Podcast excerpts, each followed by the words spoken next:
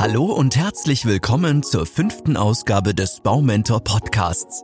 In der letzten Episode habe ich euch vor den gravierendsten Fehlern beim Hausbau gewarnt. In der heutigen Episode verrate ich euch, welche Hausbauförderungen es eigentlich gibt und auf welche ihr im Idealfall bauen könnt.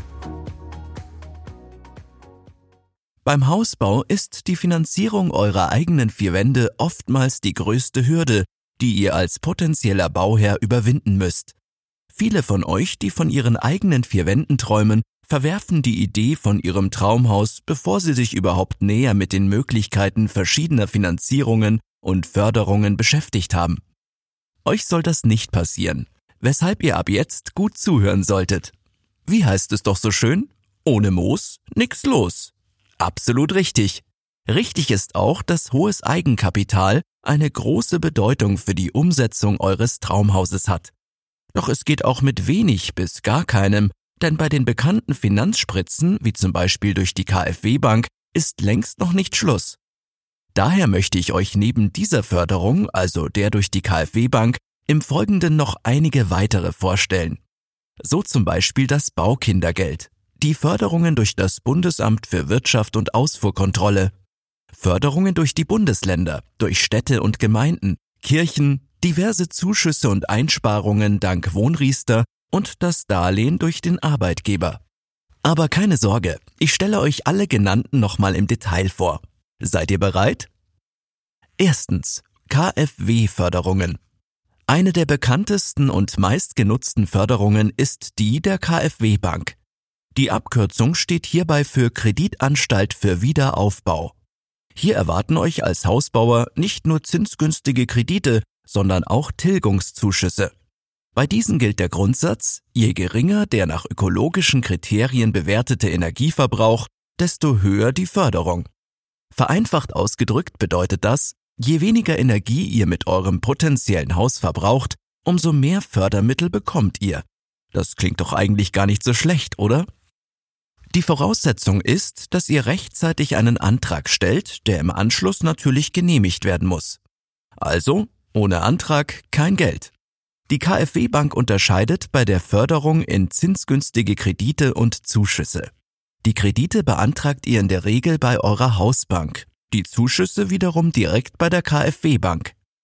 Alle Förderprogramme der KfW Bank vorzustellen, würde den Rahmen dieser Episode sprengen. Ihr dürft euch jedoch für den Neubau unter anderem auf eine Hausbauförderung von bis zu 100.000 Euro pro Wohneinheit freuen. Einen guten Überblick über die finanzielle Unterstützung der KfW Bank für den Bau eurer eigenen vier Wände bekommt ihr beim KfW Produktfinder. Den passenden Link dazu findet ihr in unseren Show Notes. Zweitens. Baukindergeld. Die nächste Hausbauförderung, die ich euch näher vorstellen möchte, ist das Baukindergeld. Der Sinn und Zweck des Baukindergeldes ist es, junge Familien beim erstmaligen Erwerb von selbstgenutztem Wohneigentum oder beim Hausbau zu unterstützen. Habt ihr zuvor bereits eine Immobilie zur Eigennutzung gekauft oder ein Haus gebaut, so entfällt der Anspruch auf das Baukindergeld. Zudem erhaltet ihr die Zuschussförderung nur dann, wenn ihr die Einkommensgrenze von 75.000 Euro des zu versteuernden Haushaltseinkommens nicht überschreitet. Pro Kind unter 18 Jahren, für das ein Anspruch auf Kindergeld besteht, erhöht sich die Einkommensgrenze um jeweils 15.000 Euro. Für junge Familien gibt es hier also einiges zu holen. Eine weitere Voraussetzung für die Beantragung des Baukindergeldes ist der Zeitpunkt des Hausbaus bzw. des Kaufs. So sind alle Neubauten förderfähig, deren Baugenehmigung zwischen dem 1. Januar 2018 und dem 31. Dezember 2020 erteilt wird. Der gleiche Zeitraum gilt für den Kauf einer Immobilie. Maßgebend hierfür ist der Kaufvertrag. Auch hier erfolgt die Antragstellung über die KfW Bank unter dem Programm Zuschuss 424. Hierzu findet ihr ebenfalls einen Link mit weiteren Informationen in den Show Notes. Übrigens, sofern ihr in Bayern beheimatet seid, dürft ihr euch gleich doppelt freuen, denn mit dem bayerischen Baukindergeld Plus winkt euch ein weiterer Zuschuss in Höhe von 300 Euro pro Kind. Drittens. Fördermittel des BAFA. Die Nutzung erneuerbarer Energien für die Wärmeerzeugung wird durch das Bundesamt für Wirtschaft und Ausfuhrkontrolle, das sogenannte BAFA, gefördert. Unsere dritte Option für Hausbauförderungen, die ich euch vorstellen möchte. Es ist kein Geheimnis, dass bei Bestandsimmobilien die energetische Sanierung und die Modernisierung zwar zu einer höheren Energieeffizienz führen, diese aber auch äußerst kostspielig sind. Das gleiche trifft auf den Einsatz von Wärmepumpen sowie Biomasse- und Solarthermieanlagen bei Neubauten zu. Der Bund bietet hier seine finanzielle Unterstützung an, um den Energiebedarf der Deutschen weiter zu reduzieren. Bei Neubauten greift diese jedoch nur in Einzelfällen, nämlich im Rahmen der Innovationsförderung, da primär die Modernisierung und Sanierung von Bestandsimmobilien finanziert wird. Hinter dem BAFA verbirgt sich übrigens die Bundesbehörde im Geschäftsbereich des Bundesministeriums für Wirtschaft und Energie, BMWI, das verschiedene Aufgaben in der Wirtschafts-, Sicherheits- und Umweltpolitik verfolgt. Für uns spielt trotz des großen Aufgabenspektrums des BAFA lediglich der Energiesektor eine bedeutende Rolle. Das BAFA deckt den Bereich Heizen mit erneuerbaren Energien ab und gewährt euch hierfür einen Zuschuss. Dieser bezieht sich unter anderem auf die Installation von Wärmepumpen, Solarkollektoren sowie Biomasseheizungen. Zu letzteren zählen Pelletöfen, Hackschnitzelöfen, Kombinationskessel und Scheitholzvergaserkessel. Um die Förderung zu erhalten, schreibt das BAFA unter anderem vor, dass euch ein Energieberater beratend zur Seite steht.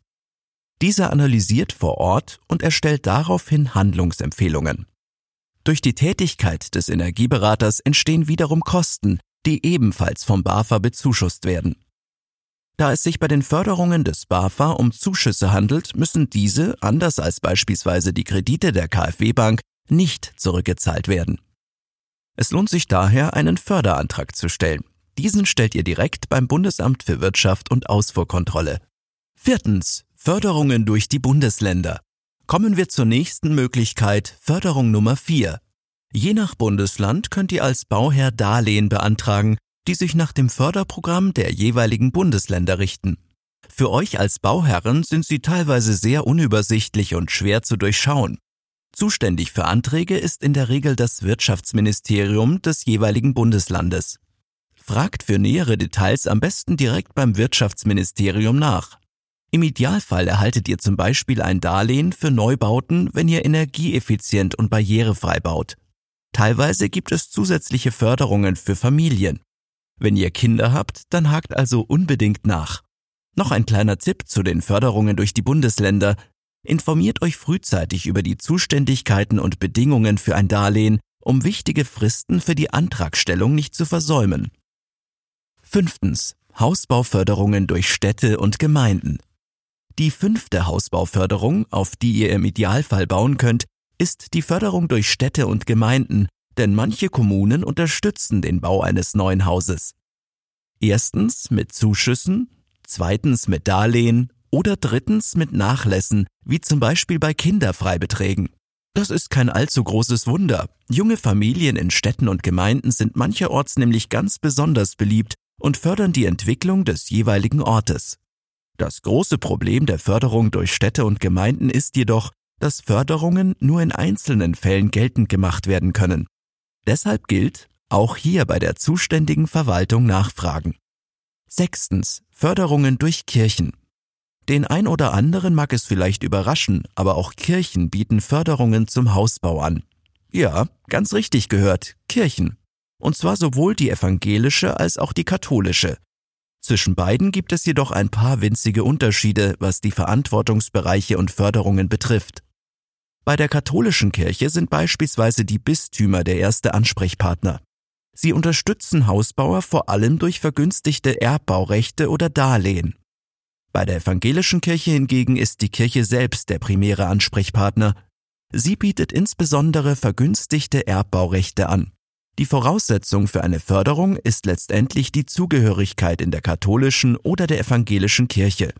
Eine weitere Besonderheit ist, dass die Förderungen je nach Wohnort variieren. Klärt daher im Vorhinein ab, ob eine Hausbauförderung tatsächlich angeboten wird. Fragen kostet nichts. Siebtens. Zuschüsse und Einsparungen dank Wohnriester. Kommen wir nun zur siebten Förderung, die ich euch näher vorstellen möchte. Zuschüsse und Einsparungen dank Wohnriester. Die ursprünglich als Altersvorsorge geplante Riester-Zulage lässt sich auch wunderbar zur Hausbauförderung verwenden. Voraussetzung für den Erhalt von Wohnriester ist allerdings, dass ihr später auch tatsächlich im gebauten Haus wohnt. Außerdem knüpft der Staat diese Fördergelder an weitere Bedingungen. Erstens, euer künftiges Haus befindet sich in Deutschland und ist euer erster Wohnsitz. Zweitens, als Antragsteller seid ihr entweder Beamter oder Beitragszahler der gesetzlichen Rentenversicherung. Drittens, für den Erhalt des maximalen Förderbetrages zahlt ihr mindestens 4% eures Jahreseinkommens auf das Riester-Konto ein. Gewährt euch der Staat die Wohnriester Hausbauförderung, dann erhaltet ihr für die eingezahlten Beträge jährlich für euch und euren Ehepartner jeweils 154 Euro und für jedes eurer Kinder 185 Euro. Für Kinder, die 2008 und später geboren wurden, bekommt ihr sogar 300 Euro Zuschuss. Seid ihr bei der Vertragsunterzeichnung unter 25 Jahre alt, schenkt euch der Staat zusätzlich 200 Euro. Habt ihr euren Riester-Vertrag vor 2008 abgeschlossen, dann könnt ihr euer Sparguthaben ebenfalls zur Hausbauförderung nutzen. Der Staat überweist die Förderung auf ein spezielles Wohnförderkonto und verzinst sie mit jährlich 2%. Außerdem könnt ihr mit der Wohnriester-Zulage Steuern sparen. Ihr zieht eure jährliche Hausbauförderung vom Förderhöchstbetrag 2100 Euro ab und den verbleibenden Betrag dann von eurem zu versteuernden Jahreseinkommen. Erhaltet ihr eine Steuererstattung, dann setzt ihr diese am besten für eine Sondertilgung ein. Mit dem Eintritt ins Rentenalter müsst ihr allerdings für die nicht zum Bau eures Hauses genutzten Zuschüsse Steuern bezahlen. Der Abschluss eines Wohnriestervertrages lohnt sich hauptsächlich für Personen mit gutem Einkommen und Familien mit mehreren Kindern. Interessiert ihr euch für diese Hausbauförderung, dann könnt ihr euren Antrag bei der ZFA, Zentralstelle für Altersvermögen, einreichen. Achtens. Darlehen durch den Arbeitgeber. Für den Fall, dass ihr alle Förderungen ausgeschöpft habt und dennoch total am Verzweifeln seid, wo ihr das nötige Kleingeld herbekommt, bietet das sogenannte Arbeitgeberdarlehen eine gute Möglichkeit, die letzte finanzielle Lücke zu schließen. Vereinfacht bedeutet das, dass euer Chef euch über einen bestimmten Zeitraum eine gewisse Summe an Geld leiht. Das geliehene Geld wird schließlich verzinst oder unverzinst zurückgezahlt. Der große Vorteil für euren Chef sind nicht nur die Zinsen, sofern ihr euch darüber geeinigt habt. Vielmehr kostet euren Chef ein solches Darlehen weniger als eine Gehaltserhöhung. Definitiv ein gutes Argument für die Verhandlungen. Die Laufzeit und der Betrag des Darlehens werden individuell bestimmt die Rückzahlung erfolgt in der Regel durch eine Verrechnung mit dem Lohn bzw. dem Gehalt, weshalb sich der Aufwand sowohl für euch als auch euren Chef in Grenzen hält. Wichtig ist, dass ihr einen Vertrag aufsetzt, der die folgenden Punkte enthält. Darlehenshöhe, Laufzeit, Verzinsung, Sicherheiten, Kündigungsbestimmungen. Vor allem die Kündigungsbestimmungen spielen eine große Rolle, sofern das Arbeitsverhältnis von euch oder eurem Arbeitgeber gekündigt wird. Rechtlich gesehen kann bei einer Kündigung eine sofortige Rückzahlung nicht einfach so zurückverlangt werden. So, das waren sie also, die acht Hausbauförderungen, die ich euch heute näher vorstellen wollte. Damit ihr auch ja keine Möglichkeit vergesst, gibt's hier nochmal alle Förderungsmöglichkeiten kurz und knapp zusammengefasst. Erstens KfW-Förderungen. Zweitens Baukindergeld. Drittens Fördermittel des BAFA Viertens. Förderungen durch die Bundesländer. Fünftens. Hausbauförderungen durch Städte und Gemeinden. Sechstens. Kirchenförderungen. Siebtens. Wohnriester. Achtens. Arbeitgeberdarlehen. In der kommenden Episode erfahrt ihr mehr über die Planung eures künftigen Hauses. Wir vom Baumentor-Team freuen uns, wenn ihr wieder mit dabei seid. Um neben dem Podcast auf dem Laufenden zu bleiben, tragt euch gerne in unsere Newsletter ein wo jeden Monat aktuelle und für den Hausbau relevante Meldungen auf euch warten. Den Link dazu findet ihr in den Show Notes. Bis zum nächsten Mal und weiterhin viel Spaß beim Planen und Umsetzen eures Traumhauses.